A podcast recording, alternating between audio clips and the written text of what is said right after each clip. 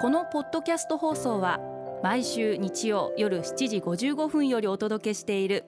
毎日に夢中感動プロデューサー小林翔一を再編集した特別版です。放送で収まりきらなかったアルビオン社長小林翔一さんが大切にしている感動のポイントをどうぞお楽しみください。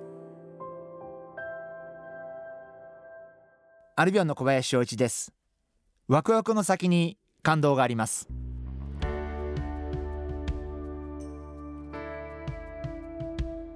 私はワクワクすることが大好きで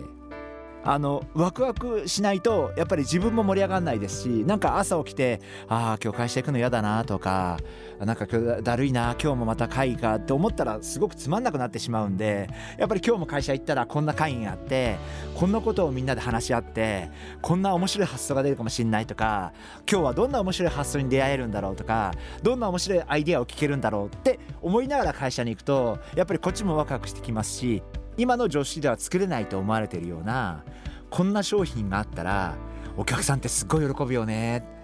そしたらものすごい売れるんじゃない？まあくだらないと思われるかもしれないですけどそんな話をしてる時間って私すごく大好きでで会社メンバーにも同じようにワクワクしてほしいな。やっぱりワクワクしてないといろんな前向きな発想とかアイディアとか出てこないと思うんで私のアイディアに逆に上からかぶさってきてくれて今の社長のアイデアはもっとこうしたらもっと良くなるんじゃないですかとかって言ってくれた方が私は嬉しい人間なんで。でそうやってみんなでアイデアをこう昇華させていって素晴らしいアイデアにしてまあ誰も今まで作ったことないようなものを作るとか工場のみんなと例えばこんな今までないような柔らかい感触のものをこういうことしてみたらこういうふうに作れるんじゃないですかとかやってみましょうよって言ってこの先にもしかしたら誰も今まで作りえなかった感触の商品が作れるかもしれない。ものづくりって本当にこうワクワクから始まるっていうのが一つの原点じゃないかなあのそんな風に思っています。でやっぱり大切なことは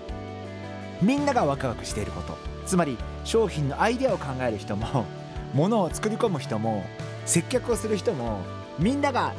同じようにワクワクしていてそして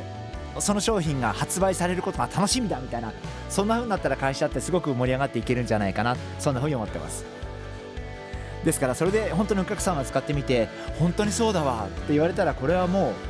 う一つの感動につながっていくと思うんでやっぱりものづくりも接客も全て仕事ってワクワクから始まってそしてお客様の感動で終わるのが理想なんじゃないかなそんな風に思ってます。毎日に夢中。感動プロデューサー小林翔一。明日からの1週間。感動することから始めてみませんか？